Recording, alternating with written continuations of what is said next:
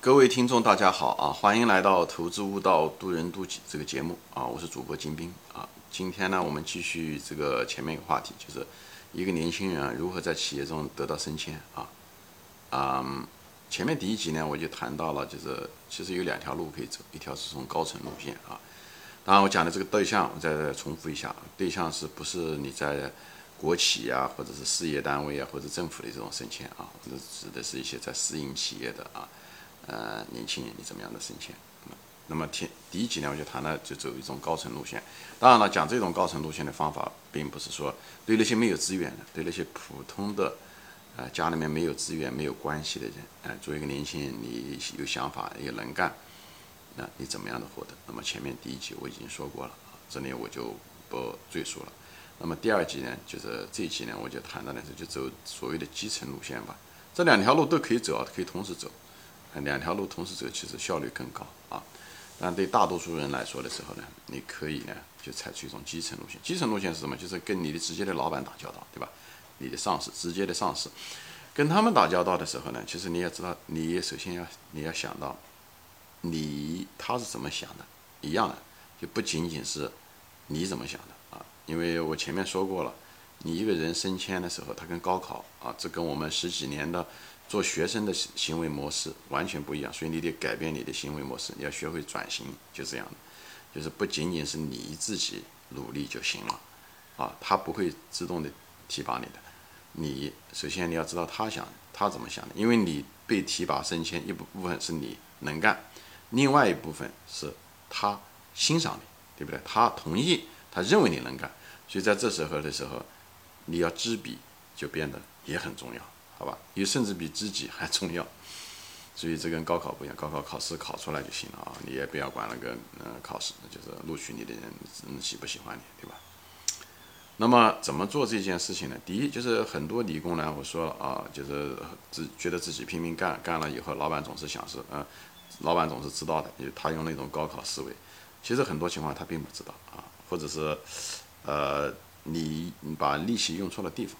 就是很多理工男的纠结的地方在这地方，所以很多情况下啊，我是这么一个观点啊，就你做出来的，你做了事情，你如果觉得做的不错，你也做了很多努力，这种情况下，你适当的自我表扬，或或者是至少让别人知道，还是很重要的。你不需要吹嘘，但是你也不要捂着，啊，这两种方法都不是一个健康的方法。最健康的方法就是你做了，你觉得你花了额外的努力了，你也做成了这些事情的时候。你不管老板知道还是不知道，你都应该让他知道。这样的话，他知道了，你跟他说，他也不，他对你不会反感的啊，因为毕竟是你做的事情，对不对？也许他就忘掉了。你这样说的话，他就觉得哦，这小伙子他毕竟把这个事情做了，对不对？这样你提醒了他，或者也许他真的不知道。所以你做完一件事情的时候，做的不错的时候，你不一定每次都是这样的，但不要有一种你做了你你就指望别人知道啊。中国。这个怎么说呢？就是咱们中国人多多少少他是一点被动啊，有点害羞，有点含蓄。但是在职业中的时候，啊，有些东西还需要让别人知道，干了也得让别人知道，好吧？那么，那么我这这个呢重点呢不是这个东西，我重点是什么呢？就是你要知道老板怎么想的啊。嗯，首先第一点，呃，我在别的节目中说过啊，老板布置你一个任何一件事情。你千万不要以雇员的角度来看这个事情啊！他交代我的事情，我是他的下属，我把他的任务百分之百的完成就好了。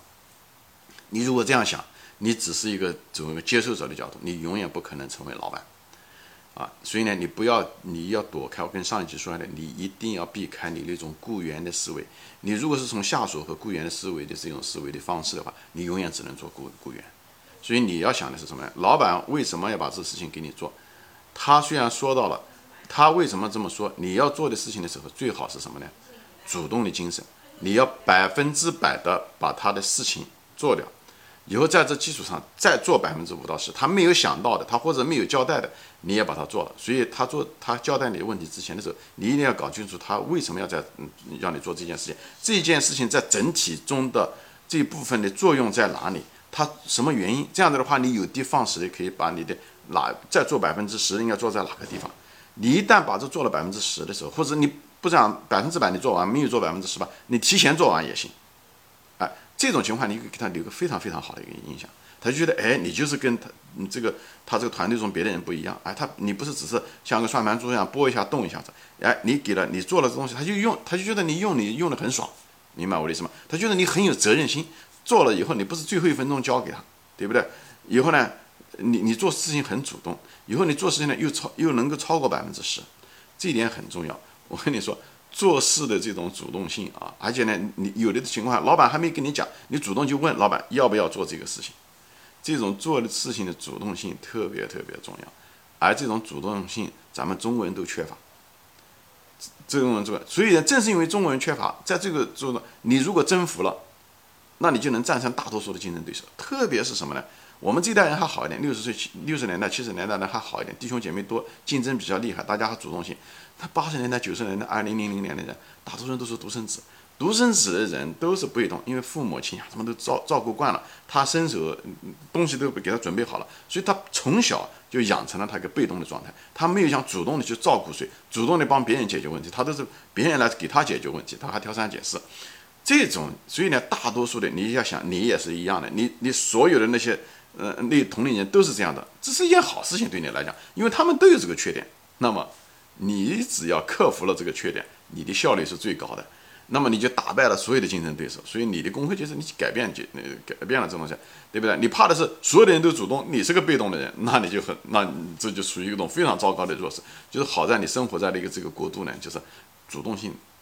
中国人本身主动性就比较差，以后呢，八十年代、九十年代、二零零零年的这帮人家伙呢，人呢，你的同龄人呢，主动性又差，因为是独生子的这种生活模式造就了这样的，所以呢，这是一件好事情。你你要看到这是一件好事情，你唯一的就解决你自己的问题就行，就是把自己变成一个主动人，主动问老板做什，嗯嗯嗯，要不要做这个事情，主动问问题，啊，多问一个为什么，老板没想到的，你知道肯定需要做的，你把它做了，给他一个惊喜。他叫你做的这个东西需要你百分之百的，你给他做的百分之十，做错了，或者提前给他做错，他就觉得你跟人家不一样。你想一想，你他如果离开了，或者是要提拔上去了，或者怎么讲，他一定是想选的是一定是选你，因为他总觉得你跟他想的是一条心的。你做小伙子，你做事主动，所以你很可能比那些比你早进来的几年的人都行。所以你的组里面的员工做事情越拖拉，做事情越不主动，越显示出你的这个价值，好吧？所以呢，这另外反面呢，我就说了一些大多数人，我们大多数人就是老板叫什么，我觉得我们做了，对不对？我交代完成任务了，我就可以了，我作为就称职了。像你这样的，你就不要指望你会升职，明白吗？因为你从来没有想过超越这个东西，那么你你就是你永远你心里面的暗示的自己的角度就是老板交代我的事情，我把它做完了，那你永远只能够做职员，你永远只能做职员。其实你跟他比起来的时候，比前前者的时候，你其实。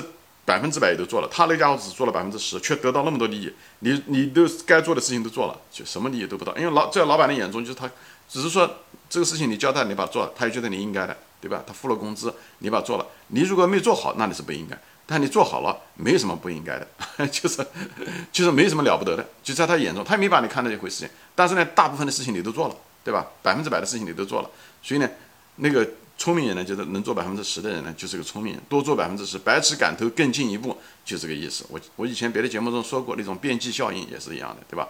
就一个嗯嗯那个一个球队或者是一个职业球队，那个打球那个最顶尖的超级明星，其实他的分就是那个打球的准确率和投篮率，其实比人家也高不了多少，就高那么百分之五。但是他拿的工资却是人家的几百倍，对他队友的几百倍，真是这样的，在美国，确实个原因。就是你只要出出来那么一点点，但你收到的收益，你付的成本是那么一点点，你收到的收益是指数型的。所以聪明人就是百尺竿头更进一步，讲的就是这个东西，好吧？那么最笨的人呢，就不用说了，就是那种老板交代的事情，他总是拖到最后一分钟做，对不对？做了以后，啊，拼命做，做完了以后，你赶嘛，就像赶作业一样的，对不对？最后的时候，你可能有就有那么百分之五就没做好，对不对？或者是。就是老板交代的事情百分之百，你只做了，比方是百分之九十九十五，最后给老板产生恶劣的影响，这种是最傻的。因为什么？他大多数、绝大多数事情都做了，但是呢，却没有得到好处，而且还是恶劣的影响，还受到惩罚。这种是最笨的。所以我就把这三种人给大家说一下子，好吧？所以我前面举过例子嘛，就像高考一样的，对不对？高考分数线是五百分，对不对？大多数人你考了个啊，将近五百分。对吧？一大多数人都是在四没考上大学的这四百五到五百分之间，我只是拿着五百分做个例子啊。那么，都断在那个地方，啊，都是没有上到好大学，这这最亏的了。因为你四百五十分跟五百分，也就是差多少呢？你百分之九十都做了，对吧？时间上至少一样的。你小学、初中、高中，你这么上了，上到最后面考上大学，你这十二年说白了，人家就上去了，对不对？你十二年就是亏的就太大了，对不对？你努力也努力，你也花了时间了，百分之九十，就是因为你努力没到位，就是你没有做成。所以这种心态，这种被动的做事情没有，所以英文叫做 enough is not enough，就足够还不够好，就这个意思。所以往前再推一步。白石杆头讲的这个精神，任何一个口号，任何一个东西后面都有实实在在的一个经济价值，大家一定要明白背后的道理。所以我这个节目也就在说这东西，我不是在喊口号，我就是在一直想讲解释背后的一个，无论是一个道德也好，还是一个社会规则也好，还是是一个口号也好，背后的经济基础，这种非常本源的经济基础，这样的话，他就明白这道理，这样的做起来的时候就就就没有那么多的纠结，好吧？也。啊，我就在这方给分享我的这个对这些东西的感悟，好吧？就是人生的策略吧。所以做事情的时候，最好多做百分之五到十，给人家留下好印象，或者提前做。这样的话，哎，老板，你从我就说你要从老板的角度看，你看问题，一个人的智慧的开始一定是站在别人的角度。你一个人如果是总是站在自己的角度，那所以我就说嘛，一个人的自我感如果太强，你就突破不了自己，最后受罪的是倒霉的是你，不是别人。你自我感，你肯定是希望活是越对吧？就是越做越少。你还能拿到工资，对不对？呃，过一天是一天，拿到工资，能混就混，呃，能能少就少。那最后的结果是什么呢？长期对你是有害处的。你我你如果多做百分之十，这长期对你是有好处的，明白吗？所以人，因为什么？你从老板的角度看，不仅仅从自我的角度，站在对方的角度，就老板的角度，他在想什么？他关心的是什么？哎，你如果想到了这个东西以后，我说人是一体的，就在这。你想到这东西，你就多了个角度，多了个角度就是智慧的开始。这样的话，最后的结果是，你是受益的，这个企业也是受益的，老板也受益，你也受益，这是三赢，好吧？所以一个人如果从自己的角度来讲，最后是肯定受到惩罚，啊，老板也不高兴，企业受损害，你也受惩罚，你这是最大的受害者，好吧？所以我就在这地方就给大家把这个纠结给你解开，好吧？这样呢，你就知道该做什么，不该做什么，为什么这么做啊？所以就是说这些东西，一个是这个，就是一个主动性啊，就是提前完成，多做一点啊，比别人多做一点，哎，你就会上升上去。因为别人都是一个普普通人，你就不是普通人了。你你多超过百分之十嘛，所以升迁的时候一定轮到你的机会大。老板就觉得，哎，你是个有责任心的人。还有一个什么呢？就是跟这前者有点类似的，就是你想问题的时候，永远是什么呢？是从老板的角度去出发，不要从你个人。就从你干事的，哦，我我把我的任务完成，哦，这不是我分内的事情，你永远不要这样想，你从老板的角度去想。所以呢，有的时候，比方说，哎，那加班，加班的时候的时候，如果比方这件事情很重要的时候，你就主动加班。哎，你觉得这个事情对于这个团队，对于公司很重要，可能跟你没有什么关系，但是你如果能做，你尽量的去做，主动做这，这样会给老板留下一个非常好的一个印象。其实最糟糕的是什么呢？就是呢，呃，加班，所有的人都要加加班，每个人都加班，其实你加班也都加了。其实你也没得到好处，所以那种主动型加班能解决问题，特别是在公司危机的时刻，一个特殊的呃客户，一个特殊的产品要搞出去，这很重要的时候，你这时候就多使一点劲，主动的，老板还没提你就说，这样的好，你等到老板说叫你加班的时候，你再加班，那你就是在老板眼中你就是应该加班，所以主动提出来加班，这样子的话，反而老板将来叫你加班的时候，他反而不好意思。就是我就是跟你说，就是人你一定要从对方的角度去想这个事情，这是一个共赢。这样的话，企业能够做得好，老板也有面子，他在他老板面前也有面子，你也有面子。这样子的话，你将来也能得到升迁，也是理所当然的一件事情，好吧？我就在这地方，所以就是一个要突破自己的这种被动性、主动性，因为咱们中国人的这种，我不是去说中国人，我觉得相对来讲，其实每个国家都有懒汉，每个国家都有被动的，在美国也是一样的啊。但是相对来讲，咱们中国人的被动性比较差，因为这可能跟我们的王权统治有关系，事不关己高高挂起啊，个人至少门选选，这是我们的一个在这方面我们这个文化价值取向这方面比较厉害啊。